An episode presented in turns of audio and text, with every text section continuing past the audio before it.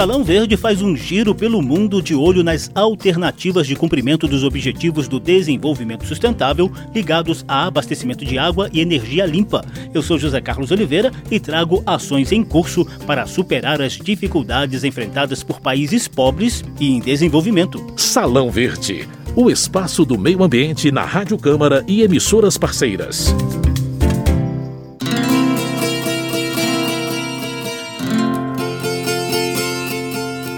O mundo inteiro busca garantir água potável para toda a população e fazer a transição energética que substitua as fontes poluentes, como os combustíveis fósseis à base de petróleo, carvão e gás natural, pelas fontes renováveis e limpas, como água, sol, vento e por aí vai. Esses desafios fazem parte dos Objetivos do Desenvolvimento Sustentável definidos pela ONU o Brasil tem obtido bons resultados, sobretudo com as fontes solares e eólicas. Recentemente, a potência instalada de energia solar passou de 14 gigawatts só com a chamada geração própria, aquela originada de painéis fotovoltaicos colocados, por exemplo, no telhado de casa, em fachadas de prédios e em pequenos terrenos. Mas no programa de hoje, a gente vai ver como outros países com situação econômica ou geográfica bem diferente da nossa têm enfrentado esses desafios. A gente vai usar parte do rico material colhido no Simpósio Global de Soluções Sustentáveis em Água e Energia, promovido por Itaipu Binacional e Undesa, Departamento da ONU para Assuntos Econômicos e Sociais. Havia representantes do Brasil e de outros 21 países. Também vamos relembrar uma experiência bem legal que tem levado luz para uma comunidade quilombola isolada na Chapada dos Veadeiros, em Goiás.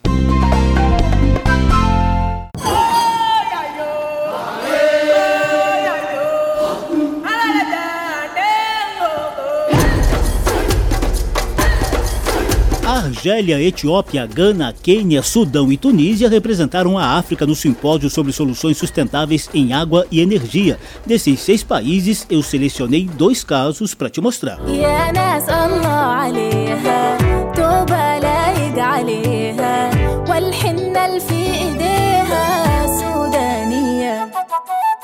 O Sudão é um país árabe do Nordeste africano cortado pelo gigante rio Nilo e com trechos do deserto do Saara. Tem cerca de 41 milhões de habitantes, sofreu com guerras civis recentes e perda de território para um novo país, o Sudão do Sul, formalmente criado em 2011.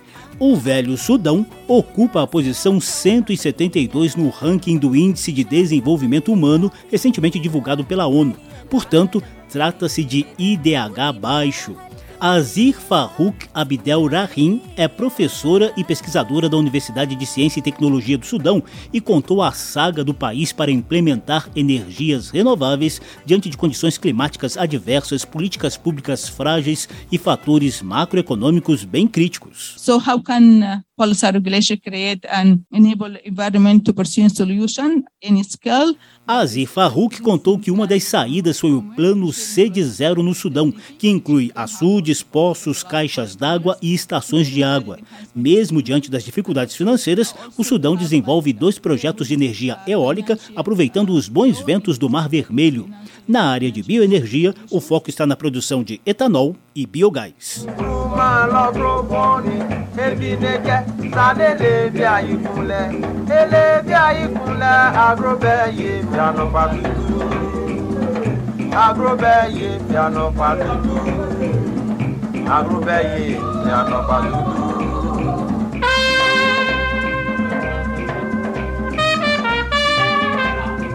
Outro exemplo africano vem de Gana, país de 32 milhões de habitantes localizado no Golfo da Guiné, na porção ocidental do continente. Por lá, o IDH é médio. Gana ocupa a posição 133 no ranking de 191 países listados pela ONU, segundo o desenvolvimento humano.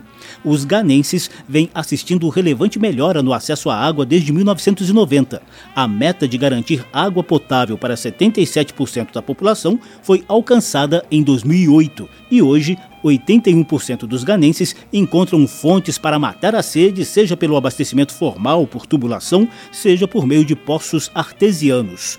Quanto à eletricidade, a analista da Comissão de Energia de Gana, Doris Eden Agbivivi, citou casos bem-sucedidos de fontes alternativas. A solar farm for all of the northern side of Ghana where you see it's 6.5 megawatt solar plant. This takes a whole farm as solar. Doris Agbi Vivi está detalhando aí a geração de energia solar flutuante com painéis fotovoltaicos instalados em um lago de Gana, além de outras iniciativas rurais de geração de eletricidade por meio de energia solar em fazendas do interior do país.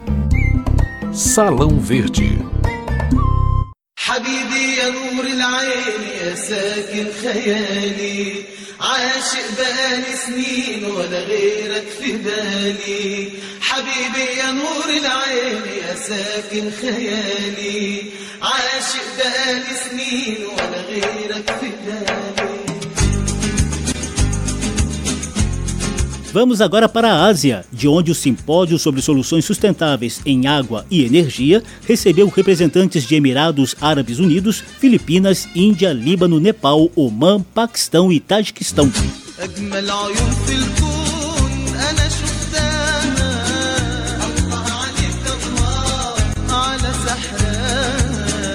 Os Emirados Árabes Unidos ficam no Oriente Médio, em região de clima desértico com invernos e verões quentes. Por lá vivem cerca de 10 milhões de pessoas com IDH muito alto, proporcionado pelas riquezas das indústrias de petróleo e de pérolas.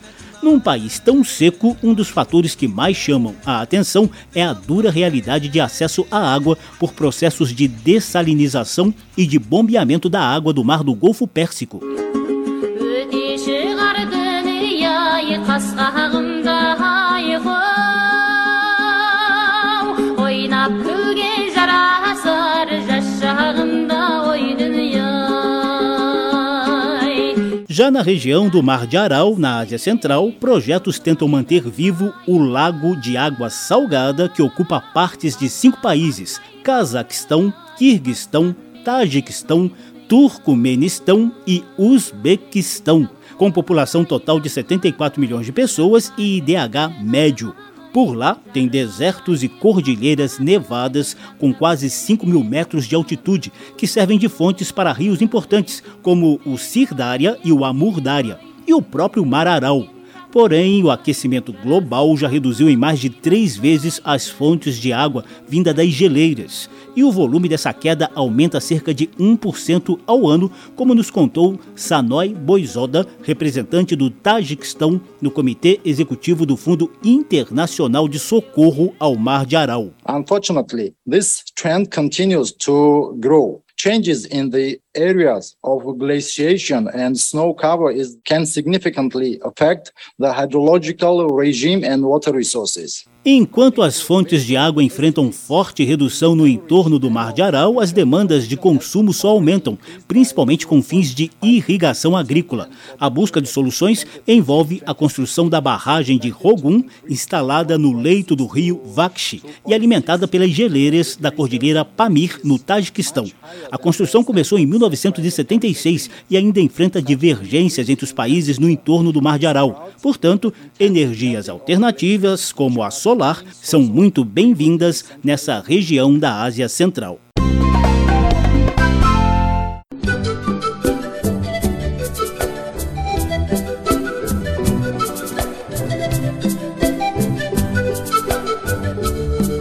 Brasil, Bolívia, Equador, Paraguai, Estados Unidos e Guatemala também tiveram seus representantes no simpósio de Itaipu e Undesa. A gente destaca um caso bem sucedido em curso na Guatemala, um dos países mais vulneráveis da América Latina por conta de secas, inundações e deslizamentos de terra agravados por mudanças climáticas. O país tem 18 milhões de habitantes e IDH médio. Dirigente da OLAD, a Organização Latino-Americana de Energia, Guilhermo Couto Dijan, apresentou um caso bem sucedido de aproveitamento hidrelétrico aplicado em três comunidades indígenas isoladas lá na Guatemala. que es básicamente brindar a las comunidades de Bisiquichum, Bats Chocolá y Laguna Bats Chocolá en el noroeste de Guatemala una solución con un pequeño aprovechamiento hidroeléctrico.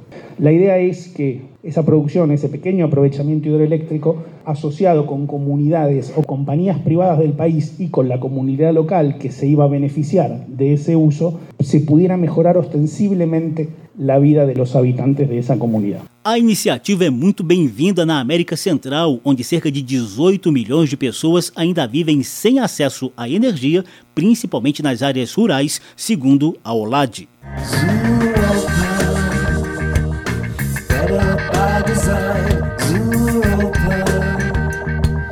Gente encerra esse breve giro pelo mundo com soluções sustentáveis de água e energia com uma avaliação da Unesco, a Comissão Econômica das Nações Unidas para a Europa. A italiana Lucia de Strasser é diretora de assuntos ambientais do órgão e destacou o papel da Convenção sobre Proteção e Utilização dos Cursos de Água, aprovada em 2003, como o principal instrumento para a cooperação em ações de desenvolvimento sustentável paz internacional e segurança quanto aos cursos de água que estão em região de fronteira. The Water Convention is a very important instrument for transboundary cooperation also across sector and it's um, reference for transboundary cooperation around the world. So Lucia de Strasser reforçou a total interrelação dos temas ligados à água, alimento, energia e ecossistemas, o que exige uso racional dos recursos hídricos, planejamento estratégico de energias renováveis, além de mitigação e adaptação às mudanças climáticas.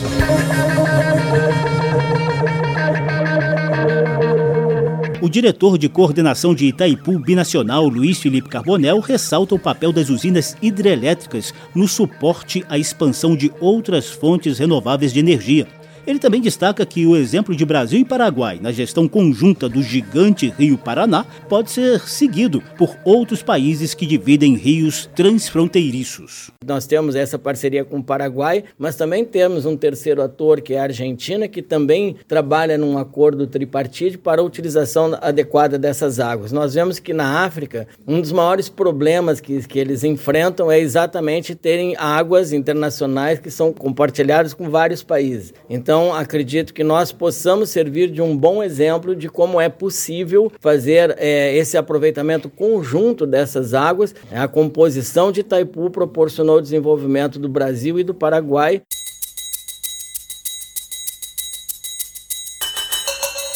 Salão Verde, o meio ambiente nos podcasts e nas ondas do rádio.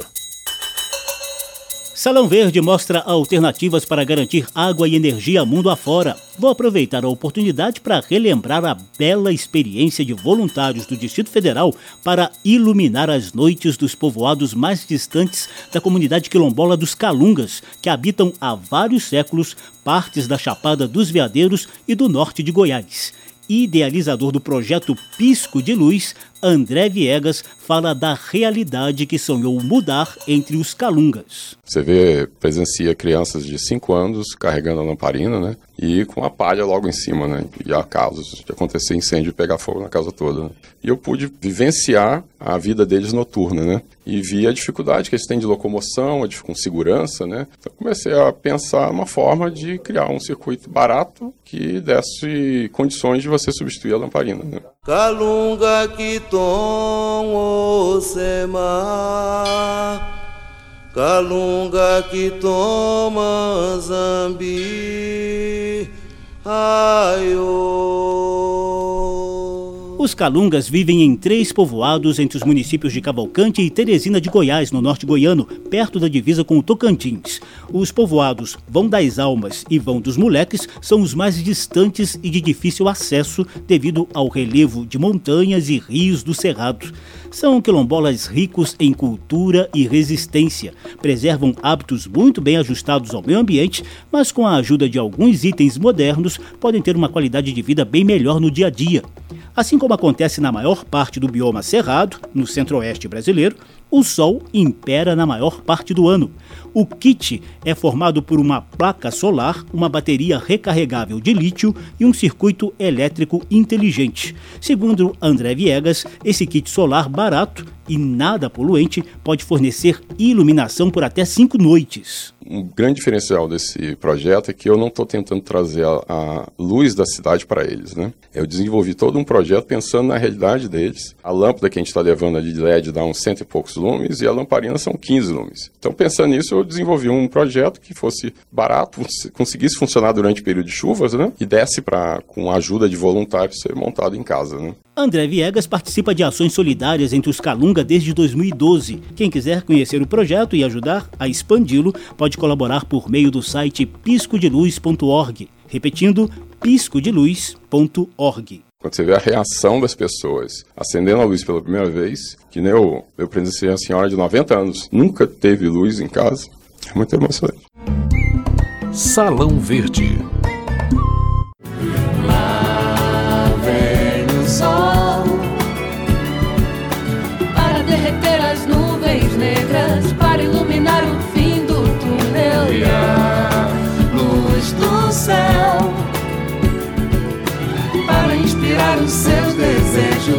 Fazer você encher o peito e cantar.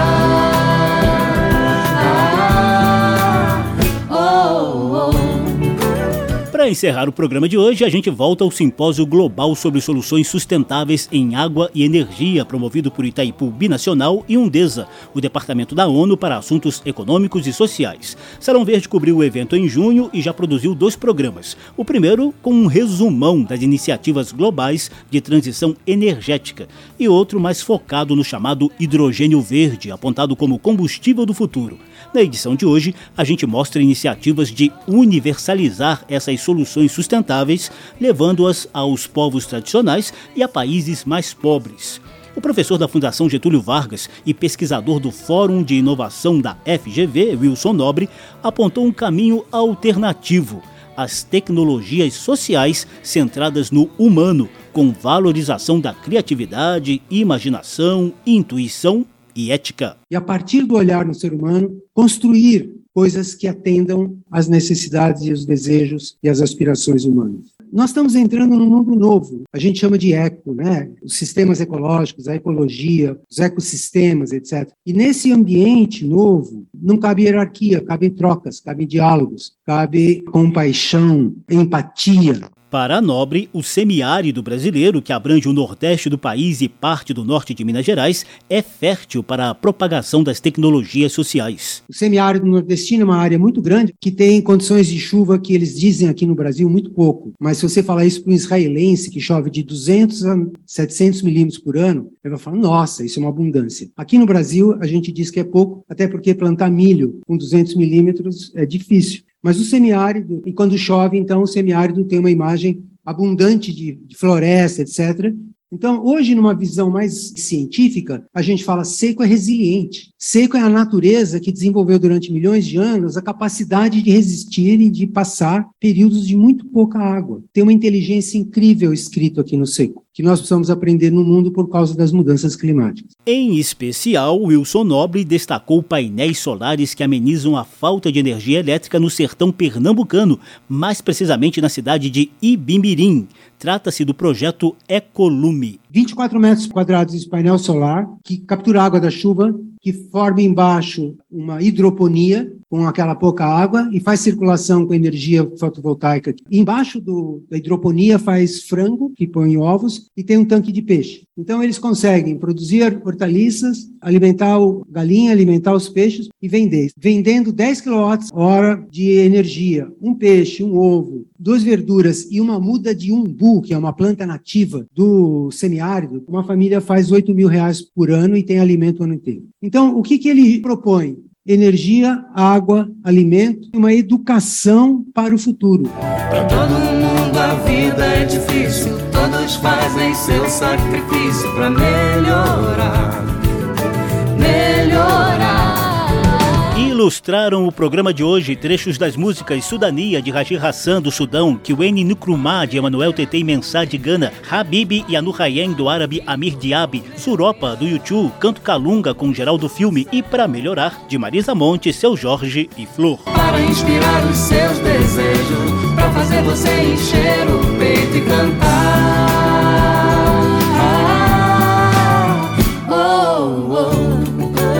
Salão Verde trouxe alternativas do mundo inteiro para garantir água potável e energia para todas as pessoas. O programa teve produção de Lucélia Cristina, edição e apresentação de José Carlos Oliveira. Se você quiser ouvir de novo essa e as edições anteriores, basta visitar a página da Rádio Câmara na internet e procurar por Salão Verde. O programa também está disponível em podcast. Obrigadíssimo pela atenção. Tchau. Salão Verde, o espaço do meio ambiente na Rádio Câmara e emissoras parceiras. Oh. oh, oh. oh.